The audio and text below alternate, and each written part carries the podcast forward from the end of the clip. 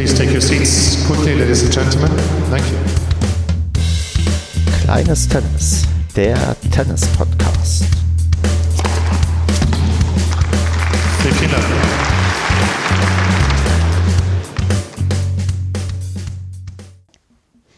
Kleines Tennis, Ausgabe Nummer 1 am 9.2.2020. Ja, hallo zusammen, ich bin der Stefan. Um was soll es hier gehen? Das kann man sich eigentlich in der nullten Folge nochmal anhören, die ein paar Tage zuvor bereits erschienen ist. Kurz zusammengefasst, mein Ziel ist es, im Tennis mal so ein paar Amateurgeschichten zu sammeln. Ich möchte von ganz unten von der LK23 mich bis zur LK1 hocharbeiten und mal so gucken, wohin das führt, ob das klappt und was hier so passiert. Und damit ich das nicht alleine mache, sondern auch Leute habe, die in diesen Spielklassen spielen, habe ich mir als erstes mal einen Gast eingeladen und zwar den Christian. Hallo Christian. Hallo Stefan, grüß dich. Ja, Mensch, schön, dass es mit uns beiden klappt. Und ähm, ja, ich habe mir überlegt, erstmal musst du dich, glaube ich, mal vorstellen. Und deswegen sag mal, wer bist du, wie alt bist du, in welchem Verein spielst du und in welcher LK spielst du denn gerade? Ja, wie gesagt, Christian ist ja schon bekannt, bin 32 Jahre alt, komme aus Brandenburg an der Havel, ursprünglich aus der kleinen Stadt Premnitz, die du sicher auch ganz gut kennst. Mhm. Spiele beim Brandenburger Sport- und Ruderclub und bin aktuell leider, muss man sagen, eine LK 23. Genau, deswegen bist du hier auch quasi die erste Folge, aber du sagst leider, deswegen kann ich davon ausgehen, du warst bestimmt schon mal höher. Deswegen sag mal, was war bisher deine beste LK, die du erreicht hast? Oder oh, muss ich gerade nachdenken? Ich glaube, es war sogar bloß eine 22. Na, immerhin. Äh, ja. Wie gesagt, äh, mit diesem LK-System ist sowieso, äh, naja, Genau, das kann man vielleicht so grundlegend sagen. Das hat auch einiges immer an Kritik und sowas mit dabei. Aber die grundlegende Regel ist wahrscheinlich, dass wir beide gegen eine LK, die einstellig ist, höchstwahrscheinlich keine Chance haben würden. Ich glaube, äh, dahingehend ist es auf jeden Fall äh, repräsentativ, ja. Hast du denn so, eine, so, so im Kopf, wie hoch du schon mal ähm, jemanden besiegt hast, aus welcher LK?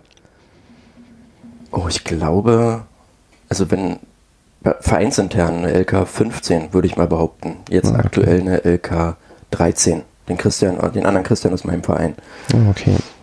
Ja gut, also sieht man den da auch noch, auch noch. Den kenne ich auch noch tatsächlich, genau. das wäre nämlich jetzt so die nächste Frage so, woher kennen wir uns eigentlich, beziehungsweise wo und wie hast du denn angefangen Tennis zu spielen? Denn du hast gesagt, du bist 32. Ich vermute, dass du das nicht erst seit zwei Jahren machst, sondern vielleicht schon ein bisschen früher mal was gemacht hast. Äh, richtig, ich habe 2003 schon mit dem Tennis angefangen.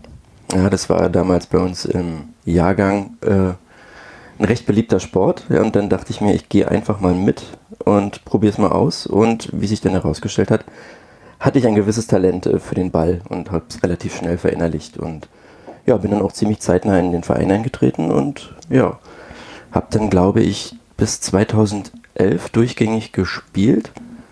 Und dann, als ich mit dem Studium in Magdeburg angefangen habe, ist das Tennis leider Gottes ein bisschen eingeschlafen, weil ähm, ich wollte dort in Magdeburg so einem Studentenverein beitreten, habe es aber nicht mehr rechtzeitig in den Verein hineingeschafft und ja, so ist das Tennis dann nach und nach eingeschlafen, weil noch andere Sachen wichtiger waren und hatte dann sechs Jahre Pause, bis wir dann fast zeitgleich die Idee äh, getroffen haben, wieder Tennis zu spielen, aufgrund eines sehr besonderen Tennisereignisses im Fernsehen. Genau, ich meine, wir hatten ja beide tatsächlich drei Jahre lang zusammen im TSV Chemie Premnitz unser, unser Tenniskönnen geschärft und ähm, das Tennis ähm, spielen gelernt. Ähm, ich habe aber in Erinnerung, du bist dann, dann irgendwann dann zum BSRK rübergewechselt, oder? Ich, ähm, das definitiv. Ich weiß bloß nicht mehr in welchem Jahr, um ehrlich zu sein. Ich könnte sein, dass du da sogar besser informiert bist als ich. Es ging ja dann im Prinzip ähm, darum, dass die Mannschaft in Premnitz sich halt dann auflöste, weil die Leute halt dann nach und nach weggezogen sind und ich halt unbedingt weiterspielen wollte und in Premnitz dort halt keine Möglichkeit war. Hm. Ähm, wie war das damals? Also ich erinnere mich noch, wir beide haben auf jeden Fall damals so ein paar Punktspiele zusammen gemacht und die, die erste Frage, die ich so habe, da ich ja jetzt inzwischen in Hilden spiele in NRW, uns war damals der Begriff Medenspiele nie untergekommen, oder? Nee. Wir, bei uns waren es immer Punktspiele, aber den Begriff kenne ich jetzt mittlerweile auch weiß auch, was er bedeutet, aber bei uns kein gängiger Begriff. Genau, weil Medenspiele, beziehungsweise wie wir es damals genannt haben, oder vielleicht bei uns üblich ist, Punktspiele sind halt so, ja, Mannschaftsspiele, wo dann ähm, ja, Mannschaften aufgestellt sind und man dann, ähm, ich habe hier eine Vierer- oder eine Sechser-Mannschaft bei euch normalerweise? Äh, aktuell, da ich in der ersten Mannschaft spiele, haben wir eine Sechser-Mannschaft, aber dieses Jahr sind wir sehr gut aufgestellt und spielen noch mit einer zweiten und einer dritten Herrenmannschaft, die jeweils eine Vierermannschaft sind. Ah, okay. Und da ist dann der Modus, dass ähm, 1 gegen 1, 2 gegen 2 und so weiter gegeneinander spielt und noch drei Doppel normalerweise kommen. Genau, genau. Ja. Ähm, wo, also du meintest, du spielst gerade bei euch dann ähm, Herren dieses Jahr. Wo bist du denn da in welcher Position gesetzt? Ich bin denn eigentlich nur an Position 7 gesetzt, aber wir wissen jetzt schon, dass ähm, ein Spieler, der wirklich grundsätzlich sehr gut Tennis spielt, sehr unzuverlässig ist, sodass ich in mindestens drei Spielen dann an sechs oder sogar an fünf spielen werde. Okay. Und äh, welcher Liga ist das? Das äh, kann ich gerade ehrlich gesagt gar nicht beantworten. Dann, dann sag mal, wie groß das Einzugsgebiet vielleicht ist, also in welcher Region ähm, insgesamt ihr euch dann verteilen müsst Ja, und umherfahren müsst. Fast ausschließlich äh, Berliner Vereine, gegen die wir spielen. Und dann halt dort gegen deren dritte oder vierte oder fünfte Mannschaft des jeweiligen Vereins. Genau, denn der BSAK ist natürlich in Brandenburg angesiedelt und ähm, ich vermute fast, dass der Unterschied zwischen Brandenburg und Berlin leistungstechnisch und von der Dichte her erheblich ist. Genau. Und deswegen gibt es halt in Brandenburg nicht genug äh, Vereine, die ähm, für uns in Frage kämen. Deswegen sind wir automatisch in Berlin angesiedelt. Gibt es denn noch eine Brandenburg-Liga, weißt du das? Äh, die gibt's noch. Ähm, da sind dann halt diese Vereine wie Gransee, Wusterhausen, Rhino als, als Klassiker. Aber dazu später vielleicht noch mehr. Und äh, das sind so die typischen Gegner, die dann die zweite oder die dritte Mannschaft haben wird. Ah, okay. Und ähm, für euch ist dann entsprechend praktischer, irgendwie dann lieber nach Berlin und ähm, sich da dann auch mit, den, ja, mit den Mannschaften dort zu messen. Genau, der Anspruch dort ist einfach ein bisschen höher und ähm, wir haben letzte Saison ganz, ganz gut abgeliefert, aber leider Gottes immer sehr, sehr knapp dann äh, verloren, 4 zu 5, nachdem wir teilweise nach den Einzelnen geführt haben, haben dann aber die Doppel abgeschenkt, war sehr, sehr ärgerlich unterm Strich. Okay. Und am Ende dann abgestiegen oder? Nee, wir konnten es tatsächlich ähm, durch ein bisschen Zittern und Hoffen, äh, dass andere Spiele entsprechend zu unseren Gunsten ausgehen, schaffen, die Klasse zu halten. Wir sind in der Bezirksliga 1 überregional. Ich habe es gerade parallel nochmal überprüft. Ah, Okay, nebenbei gegoogelt, perfekt. Und ähm, Ziel ist dann auch nach wie vor quasi Klassenerhalt oder ist da auch mal der Blick irgendwie nach oben möglich? Wir würden lieber nach oben, obwohl wir dann natürlich wissen, dass wir dann im Folgejahr äh, nur sehr äh, viel Lehrunterricht, was Tennis angeht, bekommen würden. Wie ist denn da so bei dir in den letzten Jahren so die Bilanz gewesen? Also schlägst du dich, ähm, wenn du dann so an fünf oder sechs spielst, ganz gut in der, in der Liga oder merkt man dann schon, okay, äh, vielleicht wäre für dich eine Liga tiefer besser oder vielleicht doch lieber Brandenburg? Was ist denn da so deine Bilanz, so deine persönliche oder deine, dein Blick darauf? Also meine Bilanz ist wie folgt. Ich komme ganz gut mit den Gegnern klar, auch wenn sie teilweise in LK 18 sind und so weiter. Aber das Problem bin eigentlich immer ich selbst auf dem Platz, da ich eigentlich hauptsächlich gegen mich selber spiele. Ja, was so die Nervosität angeht und solche Dinge. Also spielerisch im Training würde ich die, glaube ich, besiegen. Aber wenn es dann diese Ernstsituation ist, außerhalb auch noch bei denen auf der Anlage, da habe ich dann schon so meine Probleme. Man Okay. sieht auch immer an dem Matchverlauf ganz oft. Ich führe den ersten Satz ziemlich hoch, 6-1 gewinne ich den, führe sogar noch im zweiten und lass mir dann das Spiel aus der Hand nehmen und verliere dann in diesem verteufelten Match-Tiebreak. Ja, dieser Match-Tiebreak, der steht bei mir nachher auch noch auf der Liste als eine Frage, die ich da stellen werde. Ja, okay, ähm, gibt's aber denn sonst irgendwie so ein, also so ein Highlight, was du so die letzten Jahre irgendwie so erlebt hast, wo du sagst, boah, da hast du irgendwie mal ein Spiel abgeliefert, was für dich dann so ein persönlich ähm, ja, großer Erfolg war oder so eine große Überraschung, dass du das da irgendwie ähm, geschafft hast? Ja, das war eigentlich gleich, als ich wieder mit dem, mit dem Tennis angefangen habe, dann 2017, ähm, dass ich dann gleich in die Punktspiele einsteigen konnte und da gleich haushohe Siege halt gefahren habe. Ja, zwar nur an Position 4, aber da waren dann halt 6-0, 6-0 dabei, 6-1, 6-4, also sehr insgesamt deutliche Siege. Und das hat schon richtig Spaß gemacht. Also da wieder nach so langer Zeit dann gleich auf dem Platz zu stehen und Siege einzufahren. Also das macht dann auch süchtig und man will mehr davon. Und in letzter Zeit habe ich eine ziemlich lange Durststrecke hinter mir. Bis letztes Wochenende wohlgemerkt. Und ja, Dann, dann, also erzähl, Siegen macht schon verdammt viel Spaß. dann erzähl mal, was ist denn letztes Wochenende passiert? naja, ich ähm, bin so ein bisschen ähm, enttäuscht darüber, dass wir im Winter halt so wenig spielen können. Wir haben ja nur eine Halle hier äh, zur Verfügung, die wir dann aber kostenpflichtig halt nur nutzen können über unseren Mitgliedsbeitrag hinaus, sage ich mal. Ganz normal als Kundschaft. Und ähm, ich möchte einfach auch im Winter mich dieser Wettkampfsituation stellen und nicht nur halt im Rahmen dieser Punktspiele. Und da gibt es ja die Möglichkeit, LK-Turniere jederzeit zu bestreiten. Die gibt es ja im Prinzip jedes Wochenende irgendwo, auch vorwiegend in Berlin. Ja, und dann bin ich einfach nach Grunewald gefahren. Die haben dort so eine Traglufthallen, also diese mobilen Tennishallen, die zum Saisonbeginn wieder abgebaut werden. Ja, und habe da zwei Spiele gespielt. Das erste leider Gottes verloren, weil man muss auch dazu sagen, LK23 ist immer so ein Überraschungsei. Mhm. Ja, man sieht, man spielt gegen den LK23er. Das kann aber auch jemand sein, der so wie ich fünf, sechs Jahre gar nicht gespielt hat oder vielleicht einfach noch nie äh, Punktspiele gemacht hat oder irgendwelche gewerteten Spiele, aber schon sein ganzes Leben lang spielt. Ja, deswegen weiß man nie, was man da bekommt. Das war wieder so einer, der hatte einfach ein Händchen, der spielt schon, keine Ahnung, Jahrzehnte Tennis. Der hatte einen Slice drauf, äh, dass er ihm Angst und Bange wurde. Ja. Der mhm. hat mir einfach nur links, rechts die Bälle eingeschenkt und ich hatte echt einen guten Tennistag, aber es war einfach nur eine Lehrstunde mhm. und dementsprechend, äh, ich glaube, 1, 6, 4, 6 verloren. Und das zweite Match war aber sehr gut. Das war wirklich mein echter LK23er. Da konnte ich dann ganz gut abliefern mit 6 zu 1 und 6 zu 4. Okay, und am Gang ist dann auch weiter oder gab es dann quasi nur dieses eine Trostmatch, nachdem man in der ersten Runde ausgeschieden ist? Ja, bei diesen LK-Turnieren läuft es ja äh, wie folgt ab. Du hast dieses Spiralsystem, du bekommst einfach zwei Gegner ausgelost. Mhm. In der Regel einen, der etwas besser ist in der LK als du und einen, der die gleiche LK hat. Vorausgesetzt, das Teilnehmerfeld gibt es halt her. Und ähm, wie gesagt, da geht es nicht um irgendwelche Plätze, die man belegen kann, sondern einfach nur darum, Punkte zu sammeln für dieses Leistungsklassensystem. Ja, 50 Punkte, wenn man einen gleichrangigen besiegt, oder sogar 150 Punkte, wenn man einen höherrangigen besiegt. Mhm. Genau. Okay, und dann ähm, nach diesen ähm, zwei Runden ist dann ähm, Schluss oder kommt dann, also wenn du zwei oder wenn du zwei gewonnen hättest, dann würde man ähm, weiterkommen? Nee, also der, der Ausgang der Spiele ist eigentlich dabei völlig unerheblich. Du hast zwei Spiele an diesem Tag und danach ist Schluss. Ah, okay. Egal perfekt. wie diese ausgehen. Dann vielleicht noch eine Frage zu diesen Traglufthallen, weil ich habe in so einem Ding tatsächlich noch nie gespielt und würde einfach mal fragen, wie, wie ist das denn da zu spielen? Ist das deutlich anders, als wenn es im Freien stattfindet? Also merkt man da schon irgendwie einen Unterschied von der Akustik, von dem, ja, von dem, von der Atmosphäre oder so? Oder ist das eigentlich äh, ziemlich genau gleich, wie wenn man ähm, ganz normal draußen spielt? Ja, es ist ein Unterschied wie, wie Tag und Nacht. Allein schon die Akustik da drin, es schallt extremst. Die Beleuchtung ist sehr merkwürdig, da sind halt wirklich hunderte LED- äh, angebracht. Äh, ja, man hat halt das Gefühl, man, man spielt irgendwie in einem, in einem Keller, muss man sich vorstellen. Weil diese Tragluftscheine sind ja an den, die gehen ja schräg nach oben. Ja, die sehen ja aus wie so eine, wie, wie so eine Kuppel. Mhm.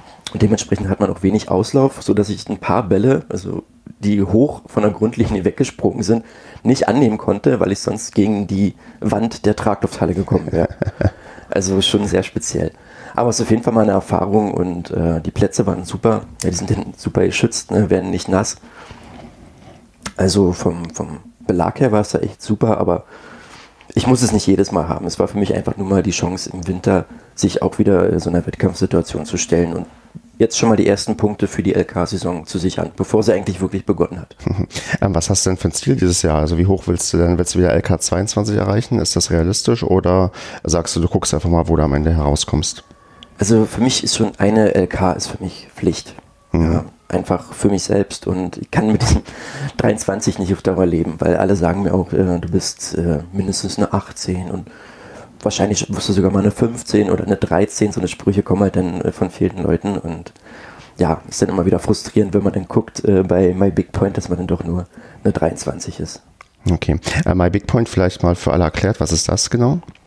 Äh, das ist eine Tennis-App, die halt auch da kann man die Turniere drüber planen. Da gibt es ähm, die Möglichkeit, sich auch über andere Spieler im Vorfeld schlau zu machen und die Statistik von denen und auch die eigene anzugucken. Man sieht auch, okay, man spielt gegen eine LK23, sieht dann aber schon den Spielverlauf, den er diese Saison schon hatte und dass er schon 1000 Punkte gesammelt hat und direkt auf 18 hochgeht und so eine Geschichte. Das ist immer ganz nett im Vorfeld. Kann man sich mal ein bisschen auf den Gegner einstellen. Und wie ich dich kenne, machst du das wahrscheinlich auch, oder? da wird es eine, eine, Änderung geben in Zukunft, weil ich es nicht mehr machen möchte. Ah, okay. Weil es macht dann schon nervös. Ja, man sieht, okay, man freut sich erstmal, man spielt gegen eine 23 und sieht dann aber, dass der schon diese Saison dreimal eine LK12 geschlagen hat. Dann äh, geht man schon mit einem ganz anderen Gefühl auf den Platz und ich möchte mich da einfach nicht mehr spoilern und einfach rausgehen und spielen und Punkt für Punkt denken. Das ist sowieso mein Ziel für dieses Jahr, neben den äh, LK-Punkten. Punkt für Punkt denken. Das ist, glaube ich, ganz. Das ist, glaube ich, auch ganz clever. Ich meine, es gibt auch den anderen Fall, du siehst, oh, der ist eigentlich machbar und schlagbar und dann stehst du auf dem Platz und plötzlich hast du dieses Phänomen, dass du ja nicht das auf die Reihe bekommst, was du eigentlich auf, sonst auf die Reihe bekommst und verlierst gegen jemanden, wo du eigentlich dachtest, eigentlich solltest du den doch besiegen. Ja, genau. Und man baut sich dann schon Druck auf im Vorfeld, der einfach nicht sein müsste. Ja, und dann soll ja Spaß machen, auch in erster Linie, ja. Hast du denn so aus äh, deinem Repertoire an vielen Spielen, die du dann schon gemacht hast, so eine richtig, richtig bittere Niederlage, die du mal irgendwie jetzt teilen möchtest mit der, mit der ganzen Welt? Tatsächlich sind die, das ist gar nicht so, so alt. Das sind eigentlich sehr frische Spiele. Es war im August. Ich glaube, dass dieser Verein hieß, oh Gott, irgendein Verein in Berlin, TC. Obwohl er irgendwie TC Brandenburg hieß, witzigerweise. Und auch LK-Turnier, wunderschöne Tennisanlage. Beide Spiele, es war auch wieder so ein LK-Turnier, wo du zwei Spiele hast, halt gegen zufällig ausgeloste Gegner. Einmal eine LK 23 und der andere war, glaube ich, eine LK 20, aber schon mit Tendenz zur 18 hin. Ich gewinne beide erste Sätze mit jeweils 6-1 und verliere im Anschluss noch beide Spiele im Match-Tiebreak. Nachdem ich bei dem einen Spiel Matchball hatte. Oh, das, ist, das klingt nach einem sehr, sehr Also- gebrauchten Tag. Es war, es war unglaublich traurig. Ich bin der Meinung, dass äh, die Tränen schon in den Augen standen. also es war wirklich bitter. Also das ist auch das, der Grund, warum ich den Match-Tiebreak so unglaublich verteufel. Ne? Weil es, ja, gut, klar. Ich meine, wenn man so nah dran ist und du meinst, in dem einen hattest du Matchball, weißt du noch, wie es ähm, zwischenzeitlich stand? Nee, kriege ich nicht mehr zusammen, den exakten Verlauf. Es war so im Match-Tiebreak wirklich sehr ausgeglichen. Im ersten Match, äh, das ich abgegeben habe, war es sehr, sehr deutlich im Match-Tiebreak. Keine Ahnung, zu drei oder zu vier verloren. Okay. Ja. Aber dann, ähm, wie, wie gehst du denn damit um? Also dann am nächsten Tag wieder auf dem Platz trainieren oder brauchst du dann irgendwie deine, deine Zeit, um zum, das irgendwie zu verarbeiten oder schläfst du schlecht oder ist es dann, sobald du zu Hause bist nach der Fahrt von Berlin nach Brandenburg, alles wieder vergessen? Naja, ich glaube, meine erste Amtshandlung ist immer in die Tennisgruppe zu schreiben, dass ich aufhöre. Klassisch. Oder ich erinnere mich da an so ein Spiel in der Jugend, wo ich dann, glaube ich, äh, mich ins Auto gesetzt habe und erstmal über die Landstraße gerast bin, illegalerweise. Äh, Das ist so meine Art, damit umzugehen. Also erstmal ähm, allen äh, mitteilen, dass ich aufhören werde mit Tennis, um dann zu hören, äh, spiel weiter, es wird besser werden, beim nächsten Mal schaffst du es. Ja, mir quasi nachträglichen Schulterklopfen einholen, um irgendwie wieder weiterzumachen. Ja, okay. Ähm, kannst du dich dann auch, auch vielleicht an dein aller, allererstes Tennismatch erinnern, um was es in was ging? Also das hätte ich hier noch so als Frage, so im Karrieremodus, ähm, ob es da irgendwie eine, eine prägnante Erinnerung irgendwie gibt. Habe ich im Vorfeld drüber nachgedacht und das einzige richtige, wichtige Match, woran ich mich am Anfang erinnern, ist halt gegen diesen Sebastian aus meinem jetzigen Verein. Du kannst dich erinnern, diese Hitzeschlacht gegen diesen Linkshänder. Ja. War das nicht sogar eine der ersten Saisons? Ich bin mir nicht mehr sicher. Das war, glaube ich, die erste Saison die, oder die einzige Saison, wo wir auch gemeinsam Punktspiele mitgemacht haben in der Jugend. Also es war die letzte Juniorensaison. Wir beide waren an drei und vier gesetzt Genau. und haben gegen den BSRK gespielt. Genau richtig, ja. Und das ist eigentlich so die erste richtige, das erste richtige Highlight-Spiel, an das ich mich erinnern kann, muss ich jetzt sagen. Mal abgesehen jetzt von irgendwelchen Trainingsspielen, die ich jetzt nach so langer Zeit nicht mehr so zu sagen bekomme, aber gegen diesen Typen zu spielen, diese Hitzeschlacht schon, keine Ahnung, es war, glaube ich, das, wir haben morgens gespielt, klassisch um neun. Und es war irgendwie schon Richtung 30 Grad und wurde immer, immer heißer. Und das war wirklich ein zähes Ringen, aber ähm, zu meinen Gunsten dann am Ende. Ja, genau, aber ich erinnere mich, er hat doch sehr, sehr viele Doppelfehler doch damals gemacht, oder? Ja, das war, hat mir in die Karten gespielt. Ja, ja, ich liebe es, wenn Gegner auch mal Doppelfehler einstreuen. Das ist einfach so ein entspannter Moment, einfach mal ein freier Punkt. Ja, richtig. Ja, das ist, ich meine, das Schlimme ist, ich meine, kannst du dich ähm, zusammenreißen, dich nicht bei einem Doppelfehler manchmal zu freuen, weil manchmal ballt man dann so intuitiv die Faust, weil es ja ein Punkt für einen, aber eigentlich darf es ja gar nicht so wirklich bei einem Ich Doppelfehler. bin sehr der Meinung, dass in meinem letzten Spiel ein Komm jetzt raus, hier rutscht ist bei einem Doppelfehler. oder ein kleines Come on oder so. Also, ja, meine Güte. Tennis ist halt auch ein emotionaler Sport. ja. ja. Hast du da schon mal von jemandem dann böse Reaktionen bei sowas geerntet? Persönlich, äh, nö, kann ich mich nicht erinnern. Also, da bin ich, ich bin ja eigentlich recht ruhig auf dem Platz. Wenn, dann schimpfe ich mit mir selbst. Früher war es ganz schlimm, da habe ich mir wirklich nach jedem Satz selber fertig gemacht. Ähm, nach, nach jedem Punkt. Aber mittlerweile habe ich das ganz gut im Griff und versuche wirklich auch die Punkte abzuhaken und nicht mit mir rumzumeckern, schon gar nicht lautstark, weil es dem Gegner ja dann auch signalisiert, okay, der ist mit sich unzufrieden, der ist unsicher. Ja, man muss ja auch ein bisschen die Außenwirkung äh, berücksichtigen. Ja, ich meine, es gibt wahrscheinlich auch Leute, für die ist das befreiend, wenn sie so ein bisschen mit sich selbst meckern können, aber klar, das Zeichen, was du schon sendest, ist schon recht klar. Hier, ich bin gerade am Verzweifeln und muss ähm, lautstark mit mir selbst schimpfen und hoffen, dass ich das dann wieder auf die Reihe bekomme.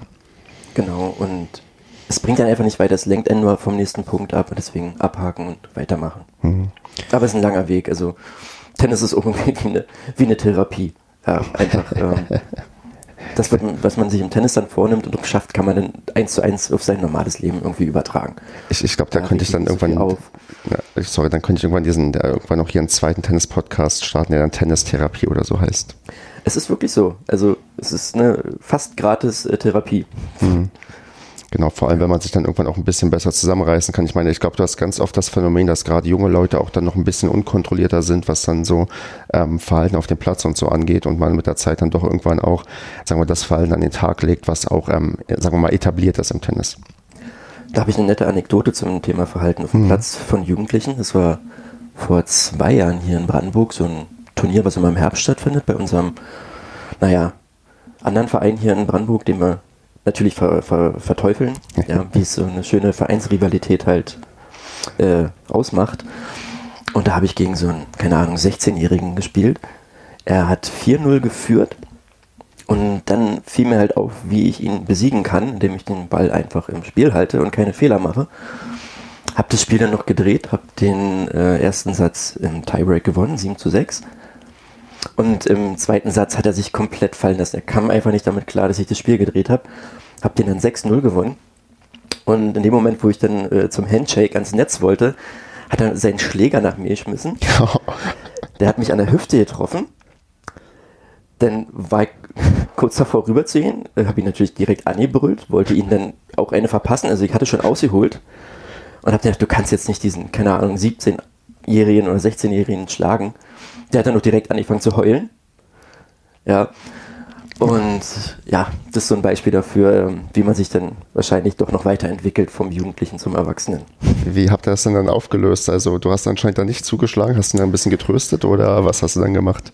Na, ich habe ihn halt, wie gesagt, nur angebrüllt, was mit ihm nicht in Ordnung ist und dann hat er sich auch irgendwann entschuldigt mhm. und ähm, dann hat er mit roten triefenden Augen die nächste Stunde da irgendwo am Rand verbracht. Und dann tat er mir im Nachhinein eigentlich leid.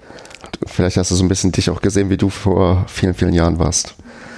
Ja, irgendwie schon. Also früher ist ja doch der eine oder andere Schläger mal kaputt gegangen. Und hat mich dann schon an mich erinnert, ein Stück weit.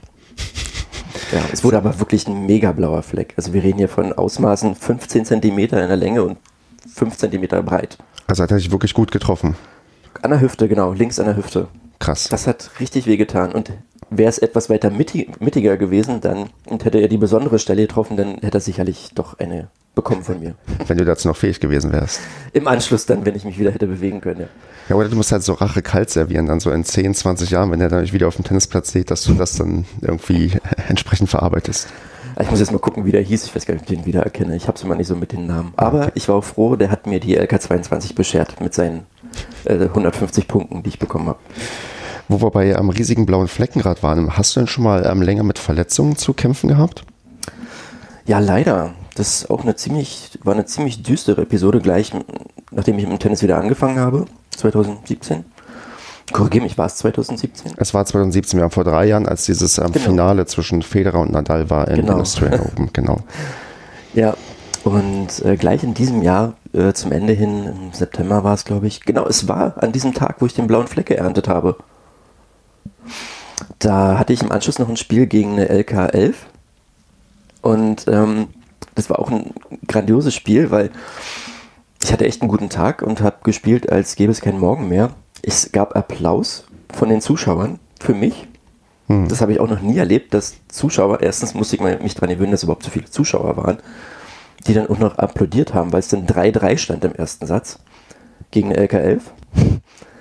Und ähm, hab's in diesem Match aber derartig übertrieben mit meiner Rückhand, weil die einhändige Rückhand belastet halt den Ellbogen sehr beim, beim Ausschwingen. Und hab schon gemerkt, mein Arm verabschiedet sich gerade mhm. dauerhaft. Ich konnte im Anschluss nicht mal mehr äh, die Bierflasche halten. Und äh, ja, klassischer Tennisarm und es zog sich dann über ein Dreivierteljahr hin, bis es dann weg war. Kein Tennis, war sehr, sehr ärgerlich, muss ich sagen. Also auch wirklich komplett Pause, komplett Schonung, weil sonst ähm, wäre das. Genau. Okay. Habe Mal es wieder. zwischendurch mal wieder probiert, denn man geht, geht erstmal klassisch zum Orthopäden, der haut dann eine Kortisonspritze rein, was nicht sehr förderlich ist. Und dann war es gefühlt wieder weg, habe angefangen und es war schlimmer als vorher. Und ja, hatte dann eine Odyssee hinter mir, verschiedene Orthopäden und irgendwelche Heilpraktiker und zum Schluss zum Osteopathen, ja, wo man auch ein bisschen daran glauben muss an diese alternativen Leute. Aber siehe da, Tennisarm weg und ist weggeblieben. Okay, klasse. Und äh, machst du seitdem was mit der Rückhand anders oder immer noch voll drauf und guckst, dass, es, dass, der, dass der Arm hält?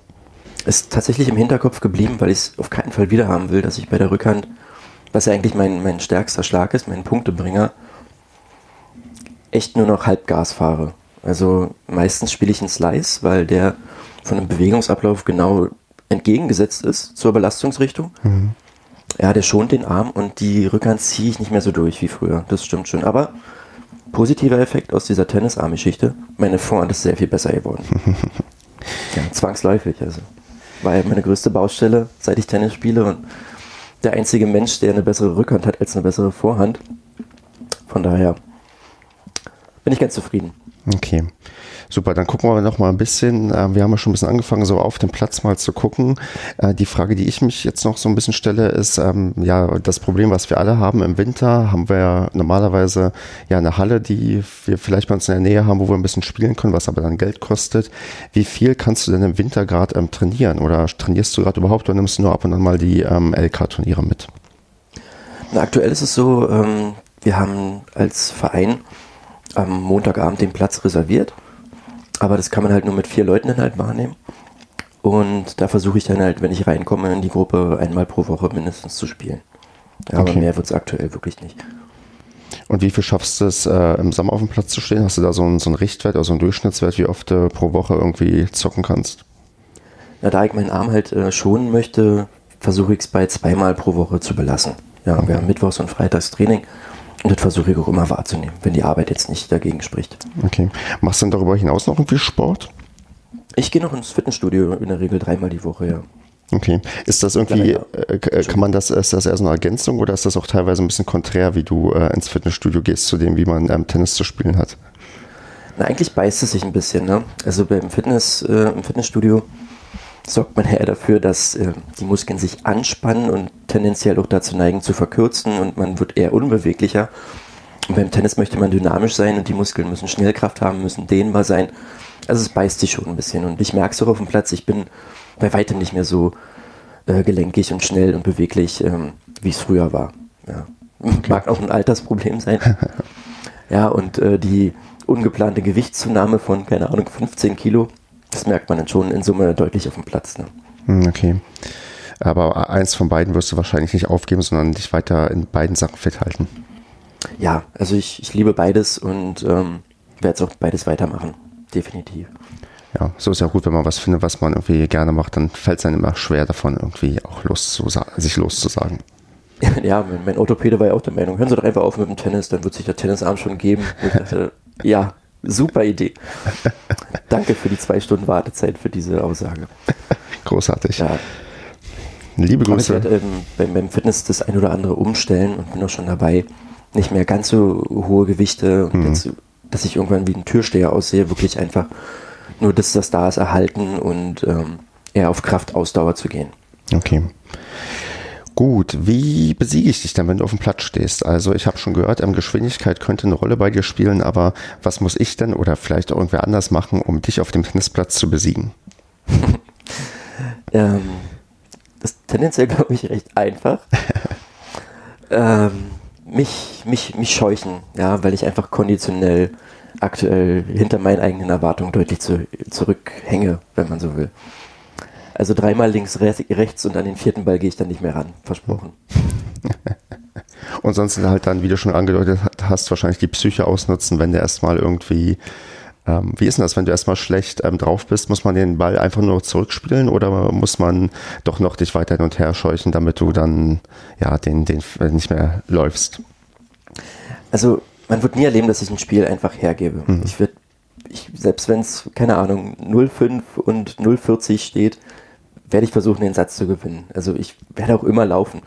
Problem ist gerade aktuell, ich kann einfach bei äh, vielen verschiedenen Richtungswechseln dann irgendwann einfach nicht mehr hm. und komme einfach wirklich nicht ran. Also ich werde schon noch losgehen und das versuchen, aber es wird dann nicht klappen. Und die Psyche ausnutzen würde ich so nicht sehen.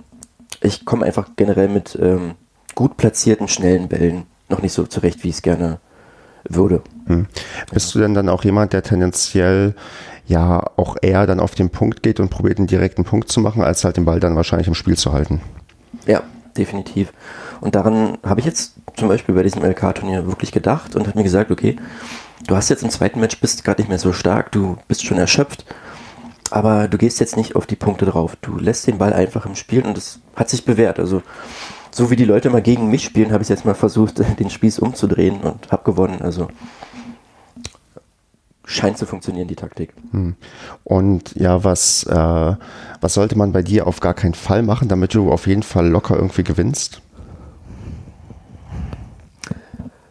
Meine Rückhand zu stark einbinden. ja, glücklicherweise, also ich mache es wirklich so im Einspielen, dass ich die noch verberge, dass mhm. ich fast nur Slice beim Einspielen spiele und die Rückhand sogar umlaufe, dass die Leute wirklich denken, dass ich eine starke Vorhand hätte. Und äh, manche brauchen dann so einen halben Satz, um zu realisieren, dass die Rückhand doch ganz gut ist. Ah, ich sehe schon, bei dir fängt die psychologische Kriegsführung auch schon vor dem ähm, Spielbeginn an. Äh, ja, Stefan, äh, du bist der Meister der psychologischen Kriegsführung, von daher. Das glaube ich aber. Mir ein Vorbild. Das glaube ich aber auch nur zwischen uns beiden. Ich glaube, die anderen Menschen, ja. mit denen ich spiele, kennen das nicht so. Aber ich glaube, über unsere Duelle könnten wir quasi noch mal eine extra Folge machen. Äh, ich glaube auch. Äh, das ist ein abendfüllendes Programm. Aber willst du vielleicht mal ein Duell, Duell, von uns einfach mal so erzählen, damit ähm, die Leute mich ja auch besser kennenlernen können, wie, wie schlimm das ist, mit mir auf dem Platz zu stehen. Du kannst doch ein positives Erlebnis nehmen. Oder ein sehr, sehr ja. absurd, das geht auch. Oder auch, ich habe mindestens ein sehr, sehr schönes gemeinsames Doppelerlebnis im Kopf. Ja, die Doppel waren auf jeden Fall legendär und äh, wenn wir zusammengespielt haben, es war in welcher Form auch immer ein emotionales Highlight. Ne? Also offiziell als beste Feinde deklariert, waren wir uns ja immer sicher, dass es eigentlich in Wirklichkeit das genaue Gegenteil ist. genau, Und schlechteste Freunde. beste Feinde, schlechteste. Naja, wie auch immer. Ähm, ich glaube, das war Rino, oder? Genau. Ja, ich kriege die Gegner nicht mehr zusammen. Ich würde mal behaupten. Äh, zwei äh, junge Leute, auch eher so in unserem Alter, aber vielleicht ein bisschen älter. Ja, genau. Es war auf jeden Fall. Kannst, kriegst du den Ausgang noch zusammen? Boah, ich, wir sind über drei Sätze gegangen, oder? Und damals war der dritte Satz noch ein auszuspielender Satz, richtig? Genau, richtig. Ja, das war auf jeden Fall richtig super. Aber wir hatten dann, glaube ich, auch das eine oder andere Doppel, wo wir uns gegenseitig nur belegt haben, weil nichts lief und mhm. äh, jeder sein Ding äh, durchgezogen hat und die Teamleistung dann fast in den Hintergrund gerückt ist, ja, weil es einfach nicht lief. Ich erinnere mich auch an das am Spiel gegen den BSRK, wo wir diese legendäre Hitzeschlacht hatten. Da haben wir auch noch gemeinsam das Doppel antreten müssen.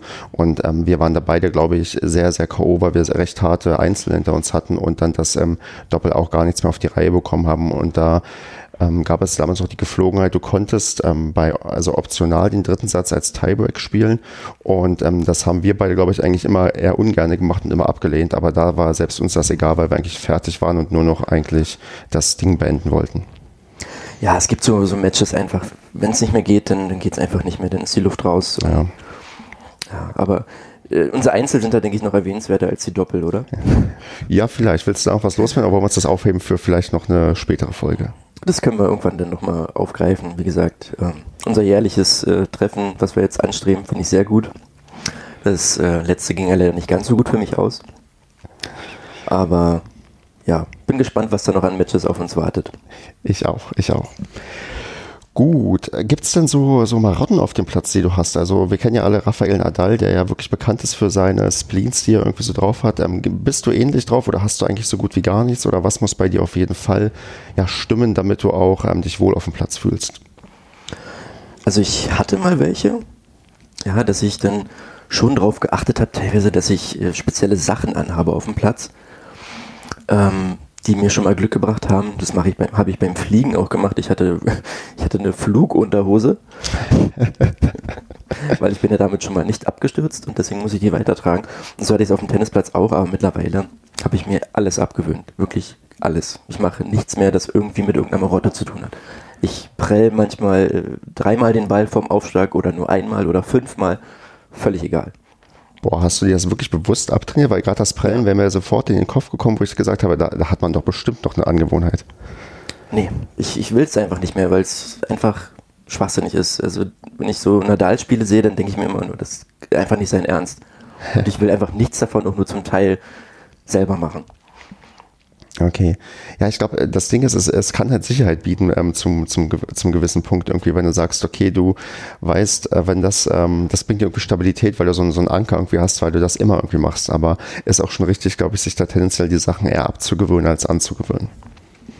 Also manchmal, also mir fällt noch eine Kleinigkeit ein, ähm, wenn ich, glaube zurückliege, mache ich das eher, berühre ich manchmal die Grundlinie mit meinem Schläger. Okay. Warum auch immer. Aber das ist eher eine Ausnahme und auch nicht in jedem Spiel. Hast du denn irgendwie ähm, mal erlebt, dass jemand eine besonders, äh, also ist mal eine besonders dumme oder dämliche oder seltsame Marotte aufgefallen, die du mal irgendwie so miterlebt hast beim Tennis? Ich kannte mal einen, der hat äh, auffallend äh, gestöhnt äh, beim, beim Tennis, um den Aber- Gegner äh, abzulenken. Aber nur phasenweise. Das war nur phasenweise als ähm, Teil einer neuen psychologischen Kriegsführungsstrategie. Und es gab mal einen, der hat vor dem Aufschlag eine Runde gedreht. Ursprünglich. Also das, ich rede vom Original. Ja, ja ich, ich weiß, der hat eine sehr, sehr, sehr große Ausholbewegung immer ähm, vom Genau, Aufschlag gemacht. So gefühlt nochmal die, beide Arme wie, wie, wie beim, keine Ahnung, beim Bodenton, wenn man da so eine, Mhm. so eine, wenn man da die Bodenübung antritt, dann macht man doch manchmal noch so einen, so einen Armschwung. genau. Also ganz, ganz merkwürdig. Die wäre mir nämlich auch gerade eingefallen tatsächlich. Also auch eine sehr, sehr kuriose Marotte, die man da gesehen hatte mit dem Aufschlag, wie quasi vorher dieser, dieser, ja, dieser Sonnengruß irgendwie gemacht wurde oder so. Und so. äh, mein, mein zweiter Gegner letzt, letzte Woche in Grunewald, das war sehr witzig, der hat im Prinzip jeden ersten Aufschlag äh, verrissen, also immer ins Netz, das ganze Match lang. Und der Ball rollte dann wieder zurück Richtung T-Feld. Und jedes Mal hat er überlegt, ob er ihn wegnimmt aus dem Feld oder nicht. Guckt so und geht dann kurz vor, bevor er den zweiten Aufschlag ansetzt, doch nochmal los, um den Ball wegzuholen. Das war total dämlich. Und dann hat er extrem oft sich selber dann quasi im Aufschlag gestört und einen Doppelfehler gemacht. Also merkwürdige Marotte. Wie, wie machst du das denn? Ähm, Wie weit muss denn der Ball zurückrollen, damit du den für, äh, vom zweiten Aufschlag wegnimmst? Außerhalb des T-Felds ist so meine Grenze. Das ist nämlich mal eine also ganz schwierige Frage. Grundlinie und, und T-Linie. Hm, Das ist nämlich mal eine ganz schwierige Frage, finde ich. Also man, man, es gibt diese Bälle, wo du denkst, ja, gehst du jetzt, gehst du nicht, denkst, ach nee, so weit kommt er nicht und dann kommt er doch noch weit genug und dann, ah. Aber mir ist es grundsätzlich völlig Wurst. Also ich habe mir das jetzt erst angewöhnt. Ich kannte das vorher gar nicht mit Ball aus dem Feld rausnehmen. War mir immer völlig egal. Bis ich gesehen habe, dass viele andere das machen und das ja zum Teil auch sinnvoll ist. Ne? Ja, gerade wegen Verletzungsrisiko und so, Genau, wenn du dann plötzlich doch drauf trittst und dir dann irgendwie Richtig. alles Mögliche reißen kannst. Ja. Also ich bin inzwischen auch eher vorsichtiger als, als ähm, risikofreudiger. Also nehme auch häufiger jetzt den Ball auch raus, als ich das früher gemacht habe. Ja, das ist dann auch eine Begleiterscheinung des Alters, glaube ich, dass man dann doch eher drüber nachdenkt, hier könnte ich mich verletzen, Ja. falle ich äh, fünf Monate im Tennis aus, weil mein Kreuzband gerissen ist oder sowas. Mhm. Ja, hätte man früher gar nicht drüber nachgedacht. Genau. So, gucken wir mal noch ähm, neben dem Platz so ein bisschen. Und da wäre so eine Frage, ja, im TV, hast du denn große Vorbilder beim Tennis, die du irgendwie auf jeden Fall nennen willst, die dich irgendwie, weiß nicht, beeindruckt haben oder immer noch beeinflussen oder geprägt haben? Also früher bei den, ich habe früher wirklich sehr gerne Tennis geguckt. Ähm, Amelie Mauresmo fällt mir da ein. Mhm. Ja, die war ja, glaube ich, auch mal zwischenzeitlich Nummer eins der Welt. Und die hatte bei den Frauen wirklich einzigartige einhändige Rückhand. Und die habe ich mir tatsächlich äh, angeschaut im Tennis und angefangen, meine Rückhand darauf aufzubauen. Und das hat ganz gut funktioniert, würde ich sagen. Stimmt, die war ja auch eine der wenigen Damen, die überhaupt eine einhändige Rückhand hatte. Also viel mehr fallen mir auch quasi spontan gar nicht aus meiner Fanzeit irgendwie ein.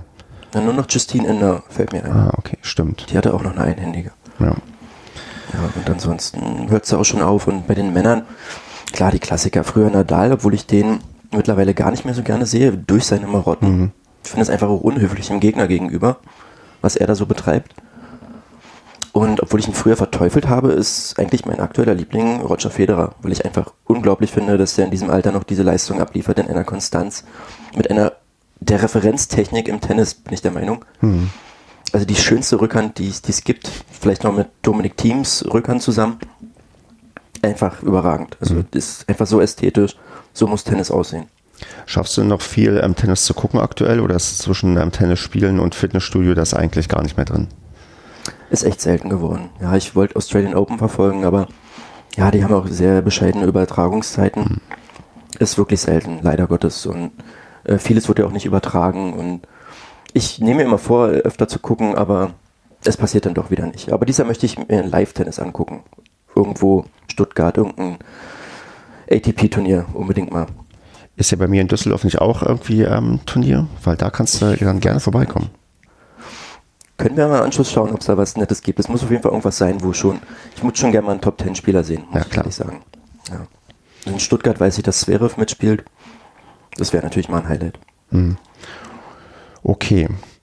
Dann würde ich noch vielleicht so eine stylische Frage stellen. Ähm, du hast schon erzählt, dir sind die Klamotten eigentlich ähm, jetzt egal, zumindest was deine Marotten und ähm, deine Selbstsicherheit irgendwie angeht, wenn du auf dem Platz stehst. Aber gibt es dann trotzdem so, weiß nicht, wie, wie findest du dein richtiges Tennis-Outfit? Also gehst du da auf die klassischen Seiten oder bist du irgendwie dann vielleicht doch mit, so wie ich, mit Fußballtrikots ausgestattet? Was ziehst du denn auf dem Tennisplatz an? Äh, tatsächlich einfach das, was ich im Schrank greife.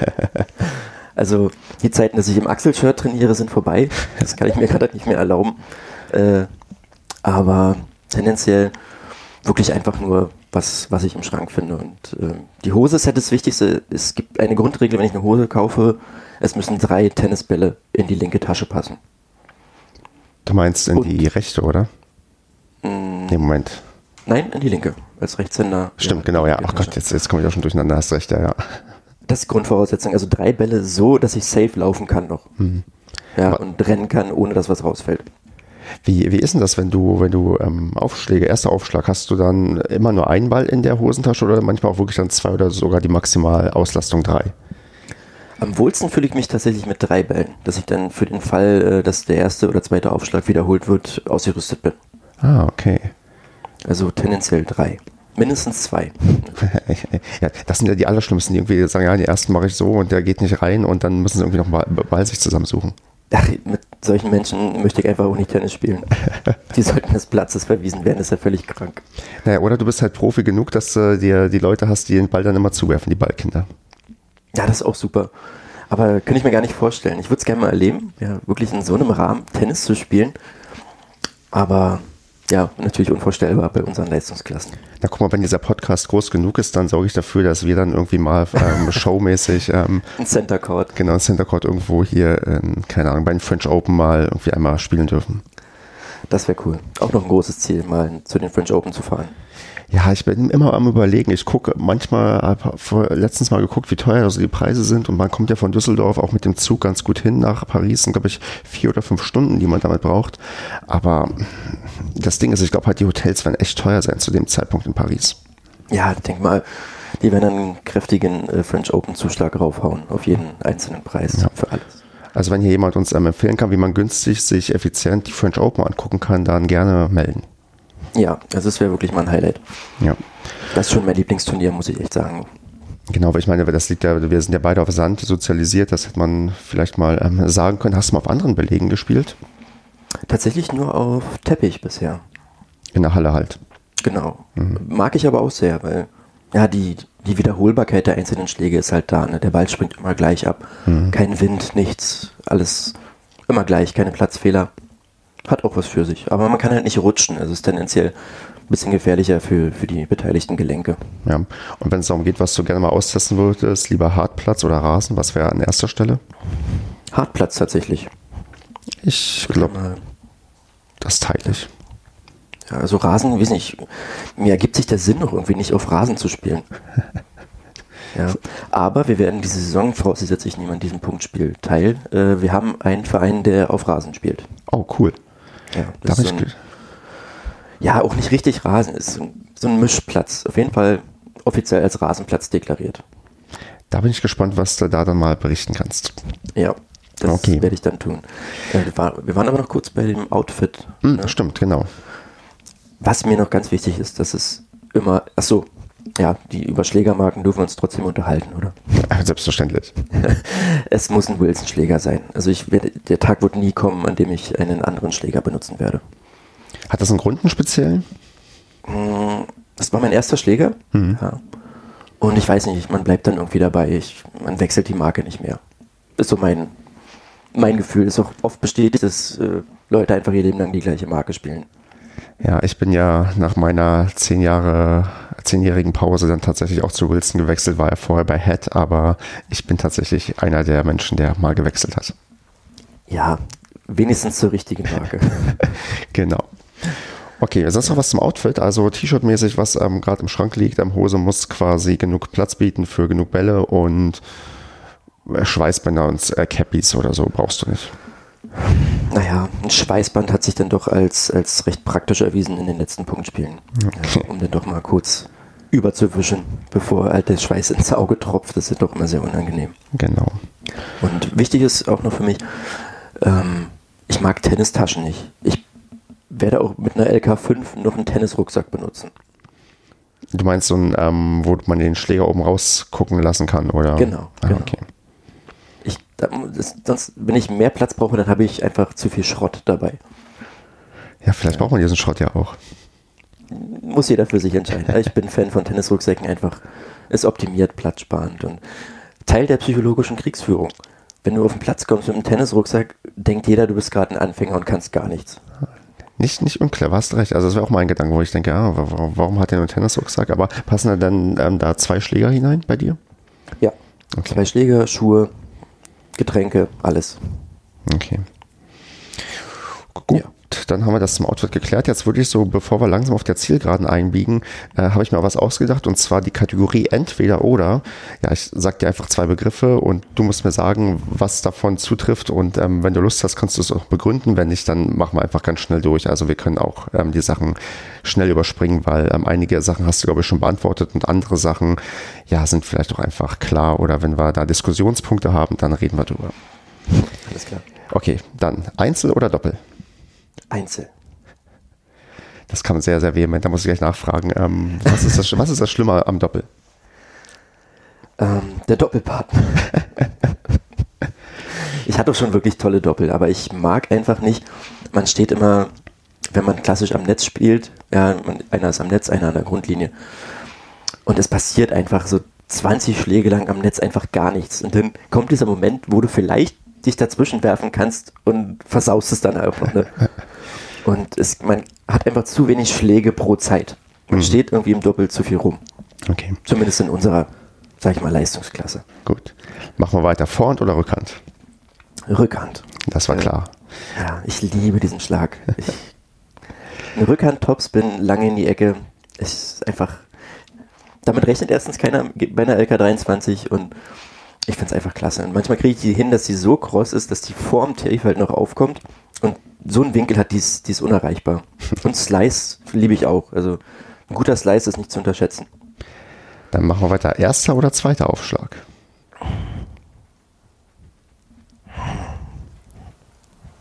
Ich bin auch großer Fan des zweiten Aufschlags. Das ist durchaus okay.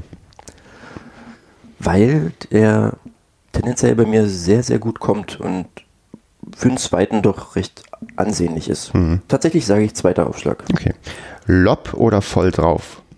Voll drauf. Ähm, Aufschlag oder Seite? Du meinst bei der, bei der Wahl am Genau. Ich wähle immer Rückschlag. ist auch eine Antwort. Ja. Winner oder Unforced Error? Winner. Der einzige Grund, warum ich auf dem Platz stehe, ist dieser Moment, wenn der Gegner den Ball nicht mehr erreichen kann. Das ist einfach genial. Hm. Ich liebe es. Champions Tiebreak oder dritter Satz? Dritter Satz. das war zu erwarten. Und ja. Federer oder Nadal? Federer. Vor das zehn Jahren wäre die Antwort Nadal gewesen, aber mittlerweile ein, eindeutig Federer. Super, dann wären wir auch mit dem Entweder-Oder-Spiel durch und wären jetzt quasi fertig. Und ich würde mich ähm, erstmal ganz recht herzlich bei dir bedanken, dass du dich quasi in diese Hölle begeben hast der ersten Ausgabe.